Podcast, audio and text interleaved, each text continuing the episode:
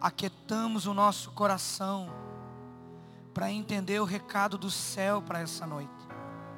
Jesus me esconde atrás da tua cruz, que a tua palavra cresça e que eu diminua,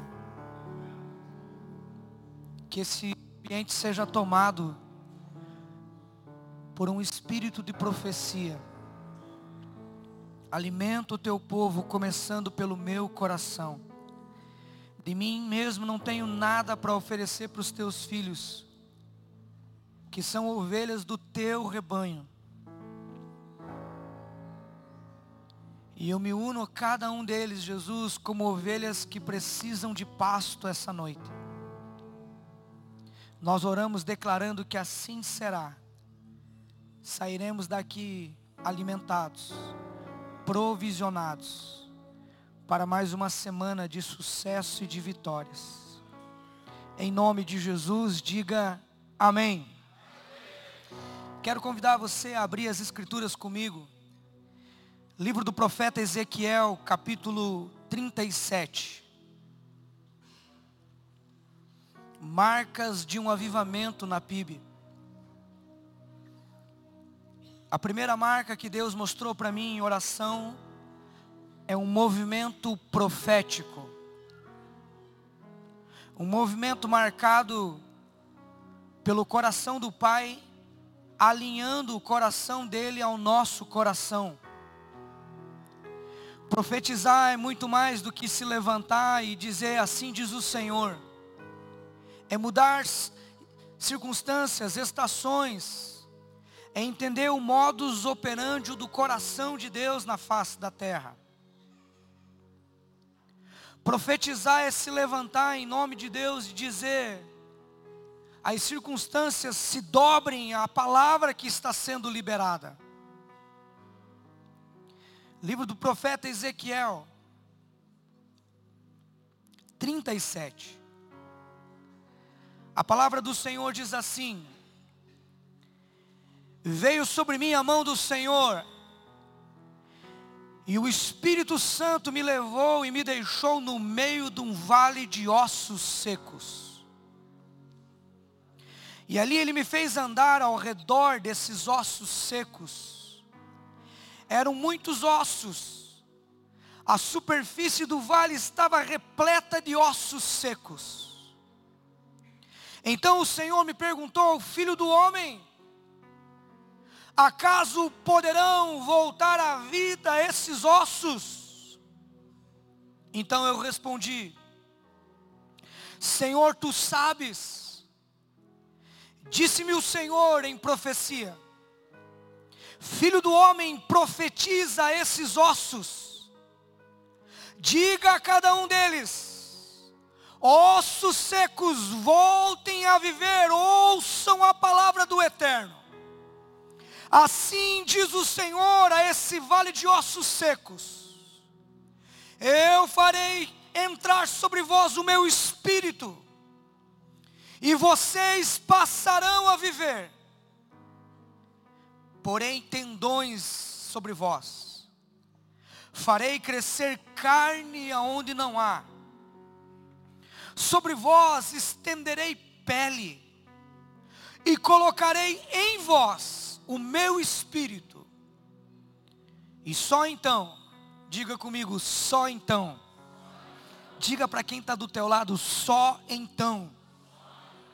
Só então, depois que o meu espírito entrar em vocês, viverão.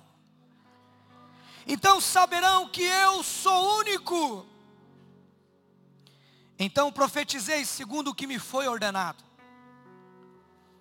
E quando abria minha boca e profetizava, houve um ruído ensurdecedor, barulho de ossos que batiam contra ossos e se ajuntavam, formando uma pessoa. Cada osso ao seu osso. Olhei e eis que via tendões. Sobre eles estava nascendo carne. A pele se estendeu na medida em que eu profetizava. porém não havia vida neles, porque o Espírito não estava sobre eles. Então o Senhor me disse: profetize agora ao Espírito, profetiza, ó Filho do Homem, e diz: profetiza ao Espírito que venha. Assim eu fiz. Me levantei e disse: Vento dos quatro cantos do Espírito de Deus sopra sobre esses mortos, para que vivam. Eu profetizei conforme o Senhor me ordenou, e o Espírito entrou neles, diga aleluia. Ameace quem está do teu lado, diga hoje eu vou profetizar na tua vida e você vai ser cheio do Espírito Santo. Profetizei como o Senhor me ordenou. O Espírito entrou neles e passaram a viver. Se colocaram em pé, um exército sobremodo numeroso. É a PIB. Ninguém concordou? Esse exército é a PIB de Matinhos. Então o Senhor me disse: Filho do homem, estes ossos são toda a casa de Israel. Eis que eles dizem: Nossos ossos secaram, acabou a nossa esperança estamos como um todo exterminados. Portanto, filho do homem, profetiza e diz a eles: Assim diz o Senhor, o Deus de Israel: Eis que abrirei a vossa sepultura, e vos farei sair para fora Então sabereis que eu sou Deus de Israel. Quando eu abrir a vossa sepultura e vos fazer sair dela, entenderão que vocês são nação minha. Porei em vós o meu espírito, e passareis a viver, diz o Eterno. Eu estabelecerei vocês em uma terra próspera. Diga comigo assim, levantando uma das suas mãos ao céu, diga: entrarei essa noite, profeticamente, em uma nova estação, em uma terra prometida. Aleluia. Então sabereis que eu sou o Senhor. Eu disse, fiz e comprovei que fiz e que disse. Quem recebe essa palavra, diga amém. Filho do homem, acaso pode voltar esses ossos a viver? Esta é uma pergunta pitoresca, emblemática, eu diria tenebrosa pavorosa, medonha, tétrica. Essa é uma pergunta que o Espírito Santo faz a você hoje, em áreas determinadas da sua história, em sonhos que foram sepultados por circunstâncias e hoje estão escondidos debaixo de cinzas, um amontoado de desesperança. Deus faz uma pergunta para um jovem profeta. E a coisa mais poderosa que acontece é o arrebatamento do espírito desse profeta. E aonde andava o profeta que foi arrebatado em espírito em um vale de ossos secos? Veja que visão sobrenatural e poderosa. E olhe para mim, me preste a sua atenção e não se distraia com nada, porque essa é uma noite profética, diga aleluia. O Senhor faz aquele profeta caminhar num vale, e num ambiente de morte. Aquele profeta, quem sabe, estava em casa ou em algum lugar cômodo, em paz, tranquilo, porque circunstâncias muitas vezes nos acomodam, colocam no nosso coração um sentimento de está bom, e eu tenho aprendido que o bom literalmente é inimigo do melhor. Quantos aqui entendem que Deus tem o melhor para você? Diga amém. Então é necessário rompermos a nossa comodidade, a nossa zona de conforto. Eu tenho ministrado para vocês esse ano completa 10 anos. E tenho lhes ensinado, segundo os textos sagrados, que o que Deus tem preparado para essa igreja e para você que é membro dessa igreja, é indiscutivelmente incomparável ao que ficou para trás. Saia do saudosismo, saia daquela esperança fraca e frígida, dizendo lá atrás era bom, eu não estou mais lá atrás, até porque Deus também não está mais lá. Deus está à frente. E o que eu vejo são dias poderosos. Alguém aqui participa dessa visão, diga aleluia. Consegue imaginar o profeta no meio daquele amaranhado de ossos? De repente ele estava pisando na cabeça de alguém. E aqui tem um osso, um fêmur. Ali tem um pedaço de um pé. E Deus olha para ele naquela configuração tenebrosa e faz uma clássica pergunta: Acaso podem voltar à vida esses ossos secos? Na verdade, o que Deus levou o profeta foi em um ambiente datado de 593 anos antes de Cristo quando exércitos macumunados para desbaratar o povo de Deus, em especial o povo de Judá, e fez com que estrategicamente aqueles homens morressem ao reléu e ao campo desértico. Nabucodonosor, um rei estrategista, algoz, ele não apenas violentava, destruía, matava de uma forma algoz. Há relatos escriturísticos, por exemplo, como um historiador da igreja chamado Joaquim Jeremias ou Flávio Josefos em A História dos Hebreus, com mais de 8.500 páginas narrando as coisas que um homem como esse fez. Castrava os jovens, furava os olhos dos mais velhos com ferro quente,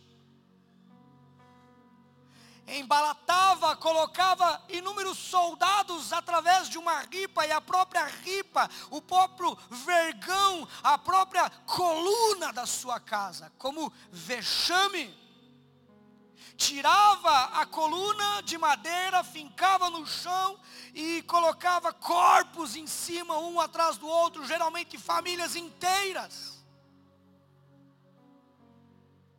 E esse povo foi levado em datados de quase 600 anos antes de Cristo ao exílio babilônico e lá ficara 70 anos. A esperança saiu do coração deles.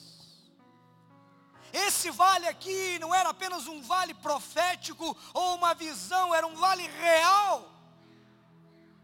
E cada vez que um povo tentava se levantar, aquele reinado dizia: olhe para aquele campo.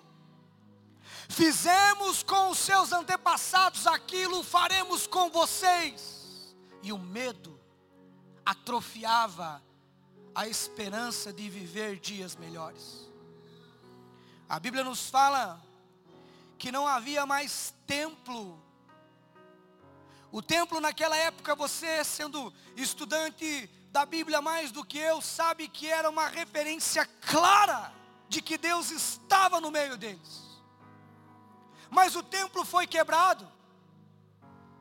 Não sobrou pedra sobre pedra, atearam fogo no altar de Deus, e não o fogo para o sacrifício, mas o fogo para a destruição.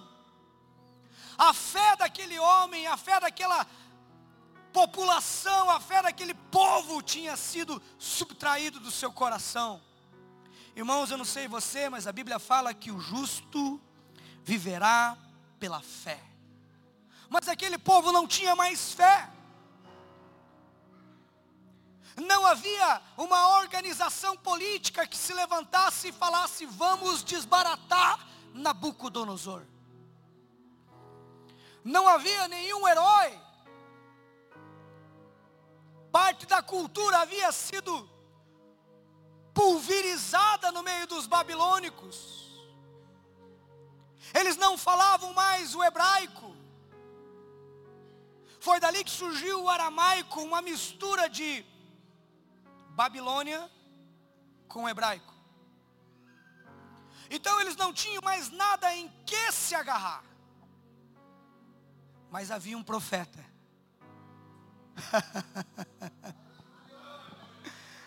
Enquanto houver profetas, as circunstâncias se obrigam a se curvar. Um profeta é levado, arrebatado pelo Espírito. Como eu disse a você de uma forma introdutória, andava naqueles ossos e naquele monte. E de repente Deus emblematicamente lança uma pergunta ao coração, ao espírito daquele homem que é criado por Deus, gerado em fé, mas que também estava sem esperança. Na verdade, a Bíblia nos fala que esse homem estava em crise. Se você ler capítulos anteriores, você vai ver ele mesmo reclamando: Senhor, isso é impossível.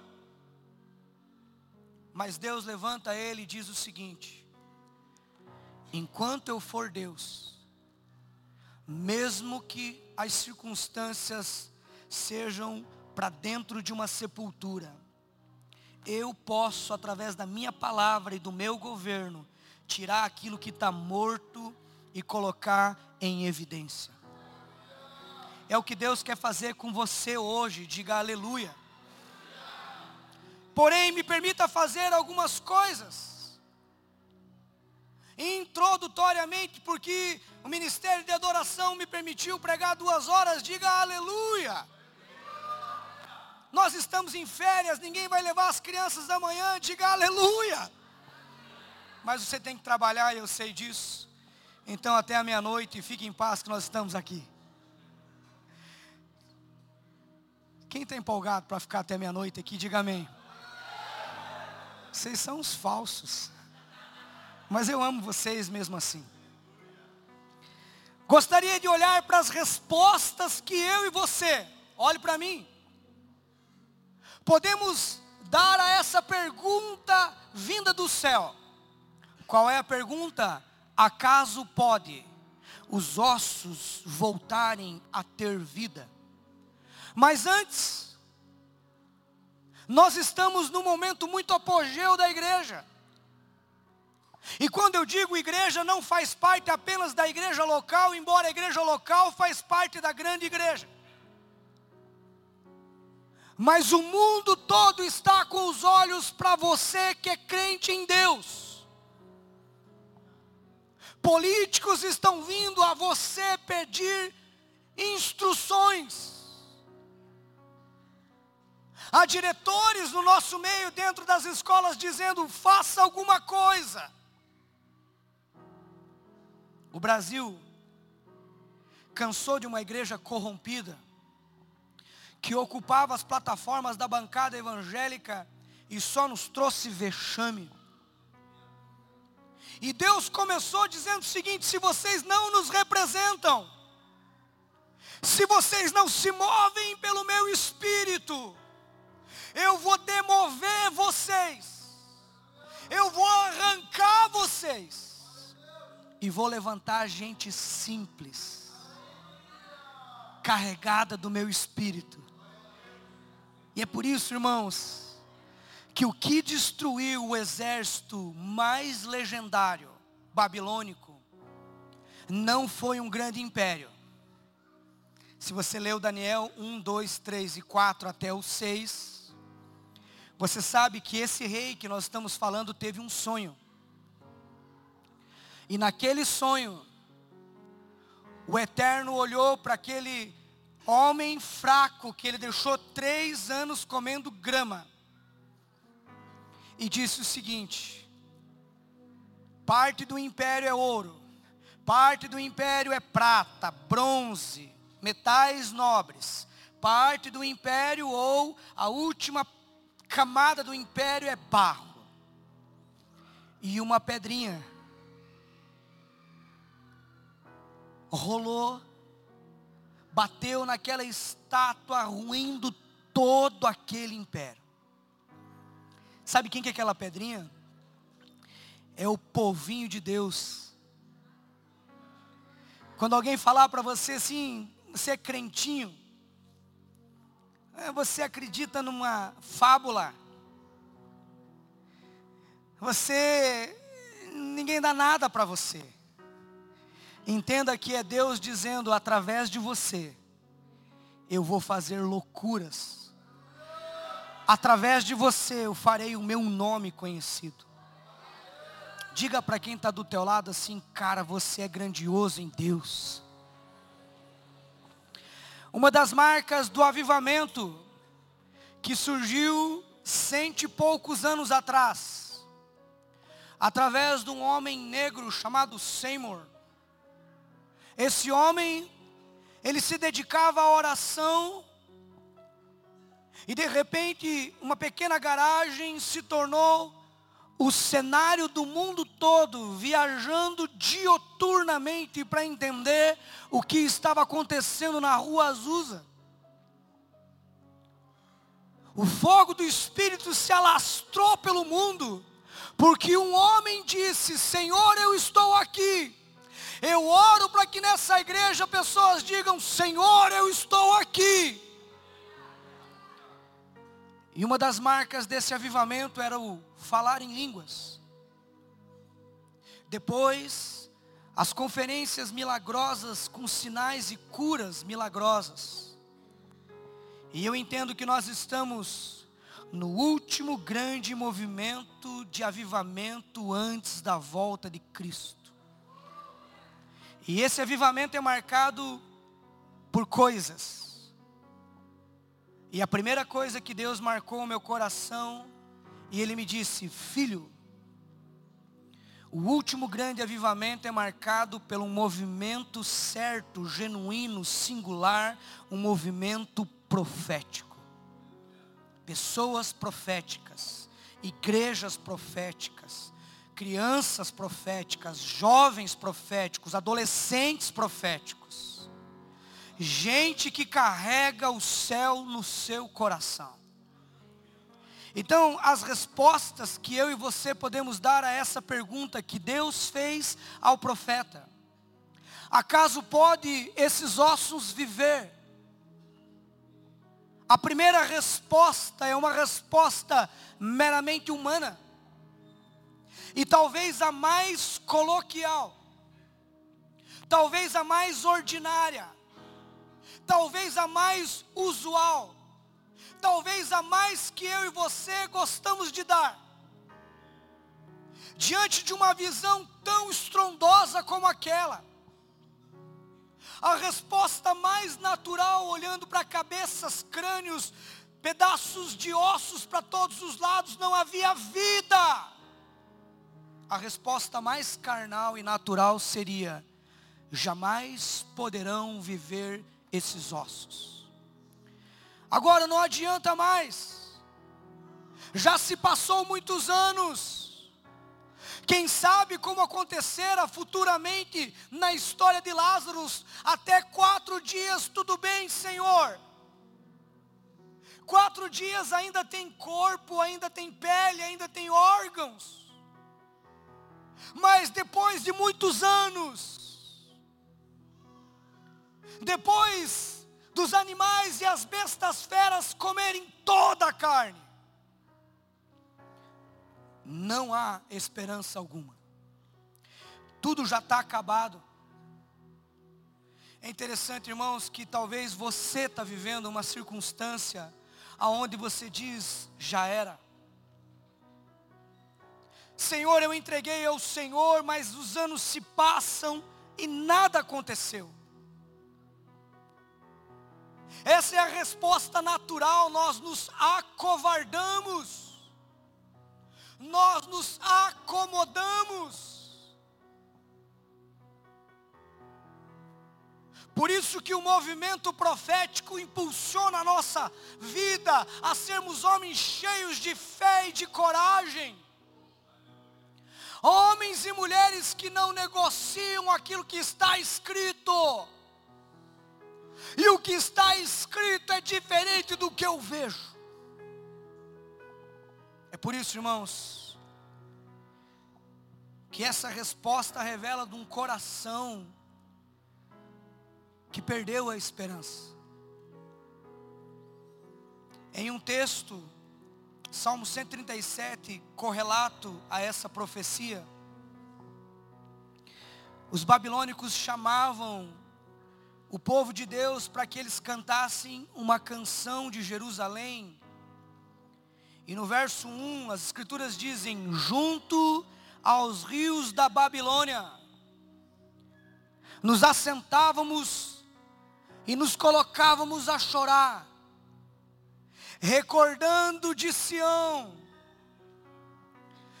Nos salgueiros pendurávamos os nossos instrumentos, as nossas harpas, as nossas liras. Pois aqueles que ali estavam nos humilhando e nos levaram cativos pediam a nós: cante-nos uma canção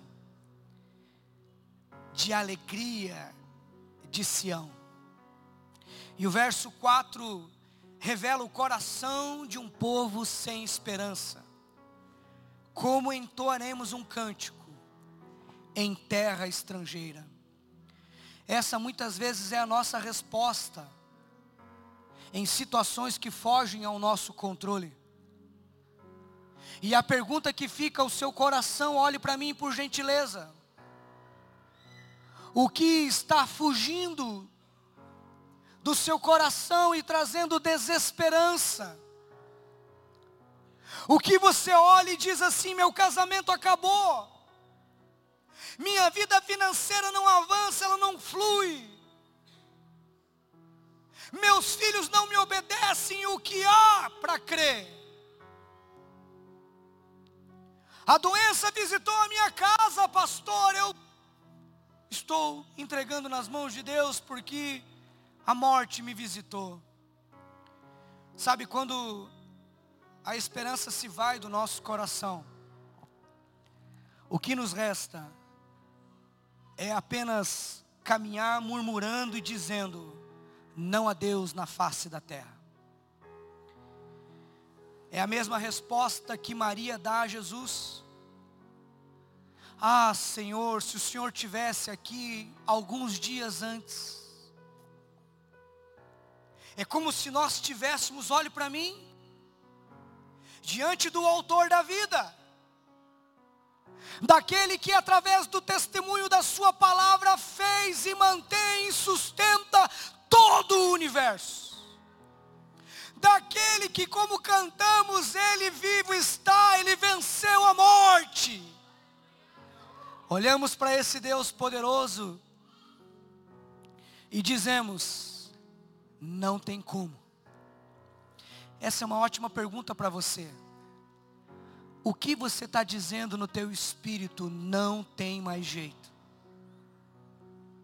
Deus te trouxe aqui para literalmente impulsionar no teu coração um movimento e um sopro profético para você se levantar contra as circunstâncias e ordenar para que os céus derrame graça aonde há ossos secos. Quais são as áreas que você perdeu a esperança? Hoje o Eterno te diz: profetiza, ó filho do homem. Eu vim aqui hoje profeticamente, porque eu entendo que coisas poderosas estão atingindo a minha vida, vão atingir essa igreja. Eu sinto, irmãos, no meu espírito que nós estamos no momento mais incrível na face da terra. Eu sinto que Deus é por nós, e se Ele é por nós, ninguém será contra nós. Eu sinto que há uma conspiração de anjos em nosso favor. Consigo perceber que eu e você estamos abraçando o nosso futuro, que é cheio de paz, prosperidade e vitória. Faz assim com as suas mãos, como se você fosse dar um abraço. Abraça o teu futuro, diga: Senhor, eu quero abraçar as coisas boas que o Senhor tem para mim. Para isso, tire toda a resposta natural do teu coração. Você não serve um Deus natural, o teu Deus é sobrenatural. Então, é um ultraje. Acima de tudo, é uma vergonha, é um vitupério você literalmente crê que Deus não pode fazer coisas poderosas na sua vida.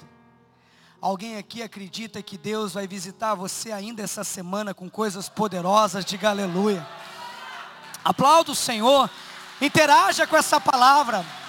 Diga para quem está do teu lado, aponte o dedo para ele, diga: Deus vai visitar você com coisas poderosas. Se esse irmão não está profetizando na sua vida, saia daí e vá no lugar onde tem um outro irmão. Olhe para ele e diga assim: se você não profetizar na minha vida, além de te dar um tapa na nuca, eu vou mudar de lugar. Diga tudo isso para ele.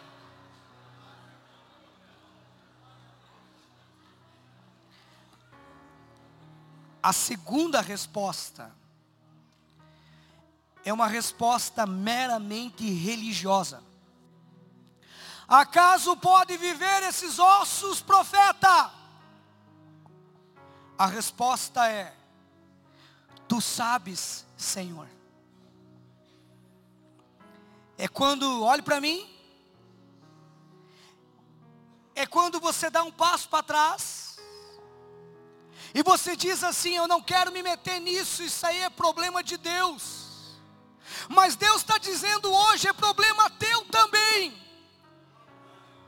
Você precisa se envolver com a sua cura, precisa se envolver com o seu milagre. Deus abomina neutralidade. Irmãos, eu tenho asco de gente que não toma partido. Não é comigo? Não, você é com o pastor. Ele que inventou esse negócio de célula aí. Ah, o pastor é meio doido. Isso aí é com a liderança da igreja.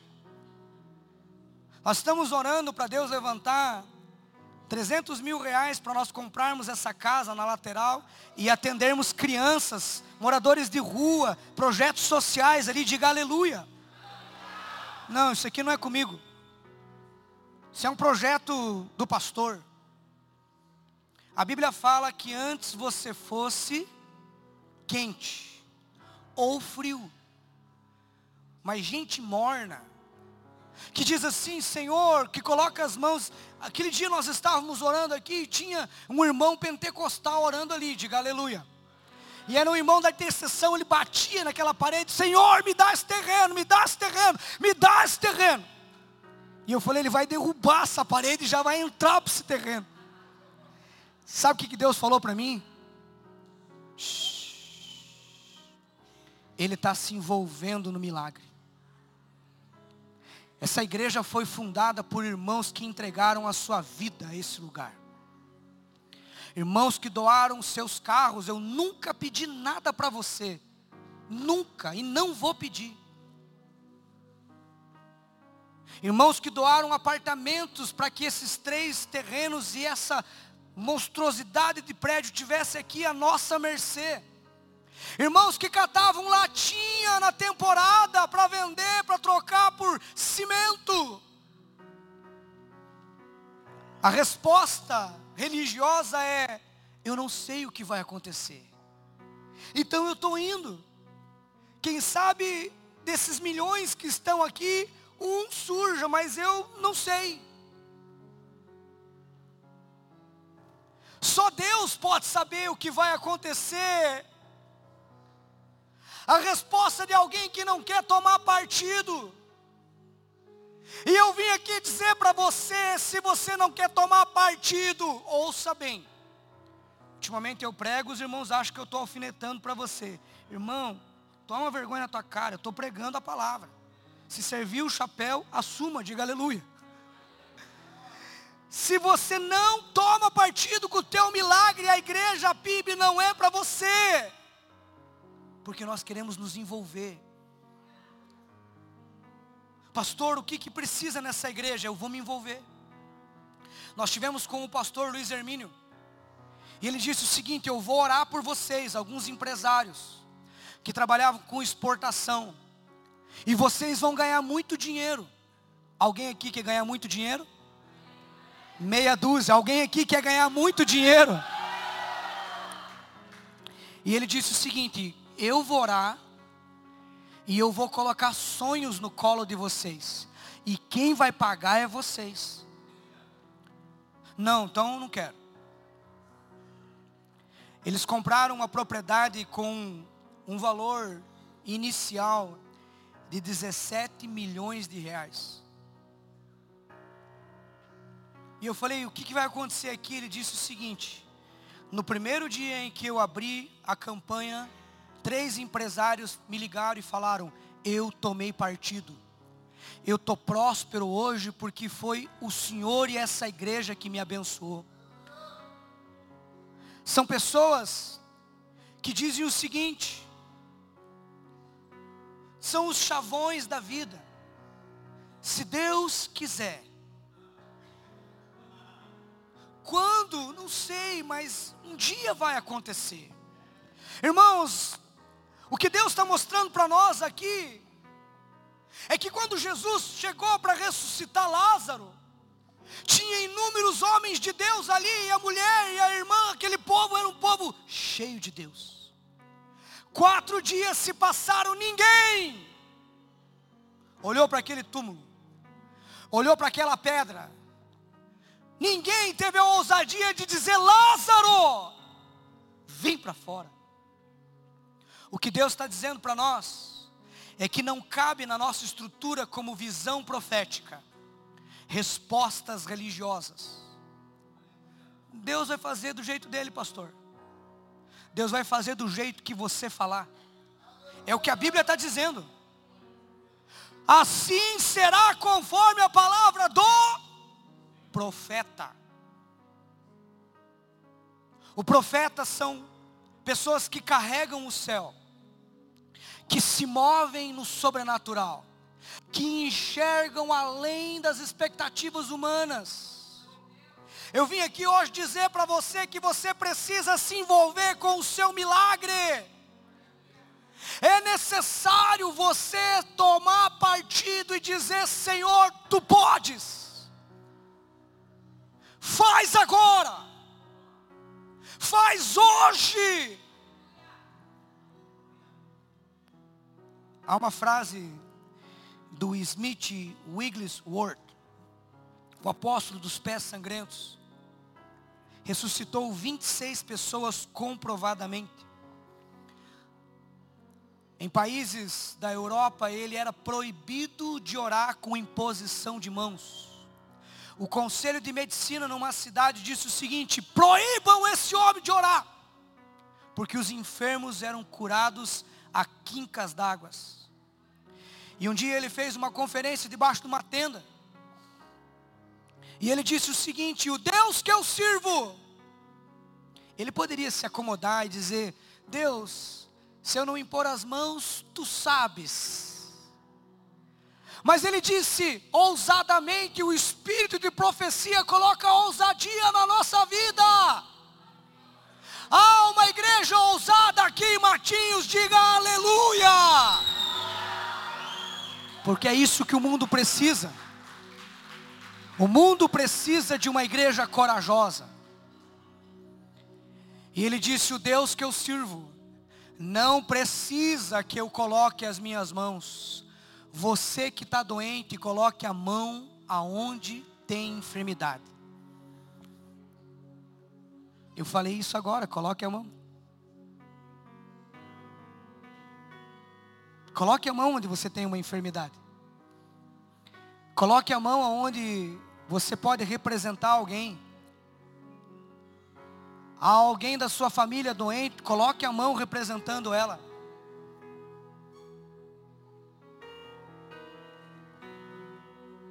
E agora comece a profetizar cura. Isso.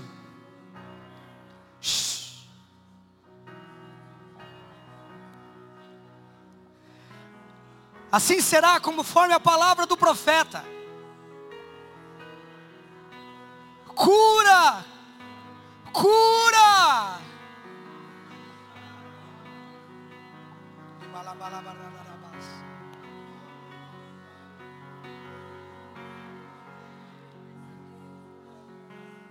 Diga amém. Ore como se tudo dependesse de Deus. E trabalhe como se tudo dependesse de você. Diga tudo isso para quem está do teu lado.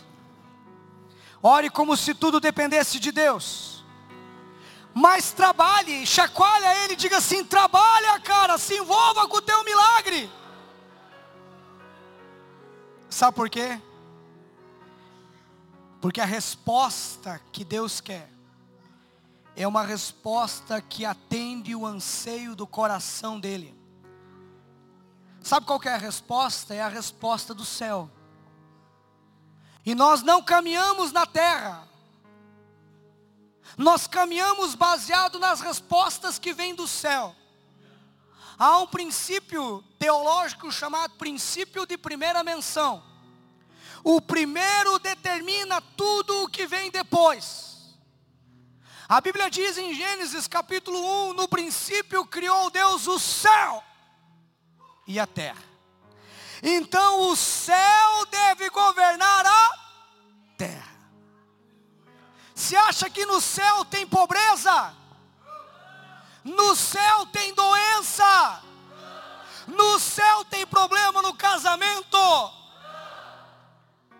No céu tem morte. No céu falta esperança. Olha para quem está do teu lado e diga assim, irmão, você tem o céu dentro de você. A resposta de Deus é poderosa. Porque nessa resposta que a PIB caminha e vai caminhar em audácia, em coragem e em fé. A resposta é: não só pode, como eu farei. Não só pode esses ossos viver, mas eu farei conforme a tua palavra. em Lucas capítulo 1, verso 37 diz: Para Deus não há impossíveis. Levante as suas duas mãos e grite isso, diga para meu Deus não há impossíveis. Agora só vocês, um, dois, três e.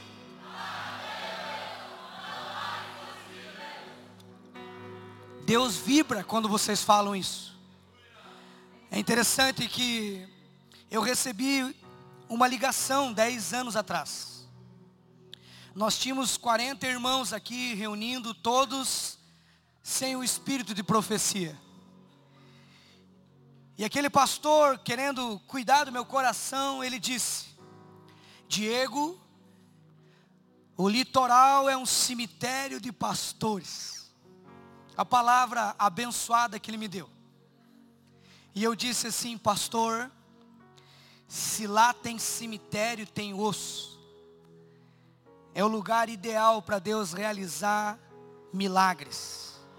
Eu vi algo que você não viu. E se lá é um cemitério, lá será um lugar de missionários, pastores.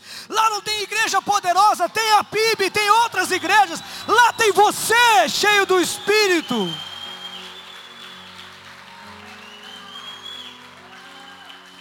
Sabe o que Deus fez enquanto a equipe de adoração vem para cá? Deus levantou em 535 Leia Isaías capítulo 45, você vai entender o que eu estou dizendo. Deus levantou um rei persa, chamado Ciro. A Bíblia é tão forte que a Bíblia diz assim: o meu ungido.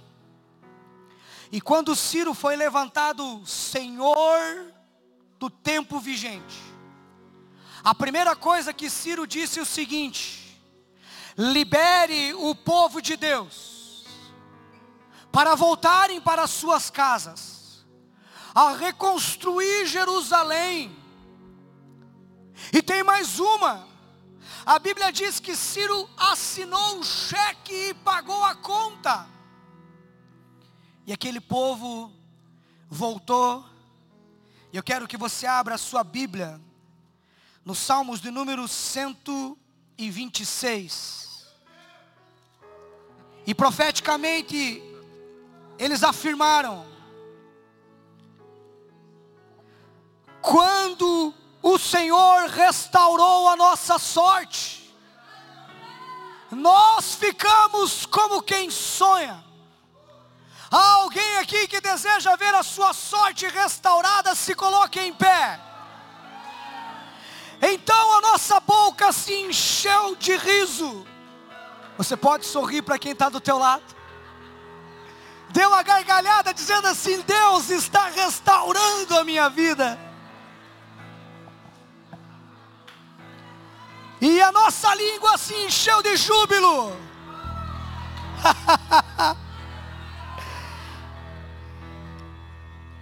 e eles diziam: Grandes coisas fez o Senhor por nós. Vamos dizer juntos: diga grandes coisas fez o Senhor por nós. Levante as suas mãos. A Bíblia diz que no verso 4, profeticamente aquele povo disse: Senhor, restaura a nossa sorte, como as torrentes do Negueb. O Negueb é um deserto, mas o salmista está dizendo: Senhor, até o deserto tem a sua chance. Sabe qual que é o teu clamor hoje? restaura a minha sorte. A Bíblia fala que quando tem o tempo de chuva, como Israel é inclinada do norte para o sul, há valetas, há riachos que se formam vindo da chuva e do gelo que depositado é em Hebron. E aquela água vem descendo. E ela chega no deserto. E o deserto se torna um manancial. Há áreas na tua vida que estão como vales de ossos secos. Há áreas na sua vida que está desértica. Levante as suas mãos. E comece a profetizar agora. Vamos lá. Comece a profetizar que a vida Comece a profetizar que há cura.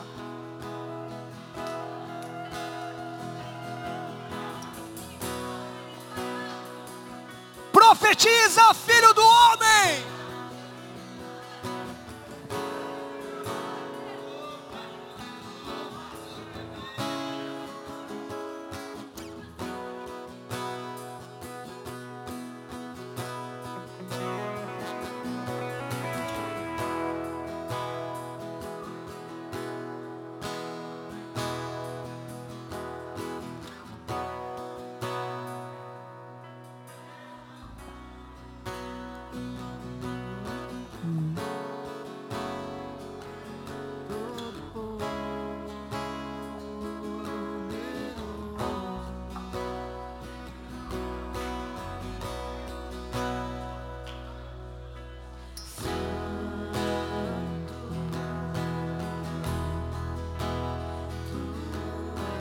Levante a sua voz e comece a profetizar. Comece a comandar as situações a caírem por terra. Comece a declarar cura na sua vida, cura na sua família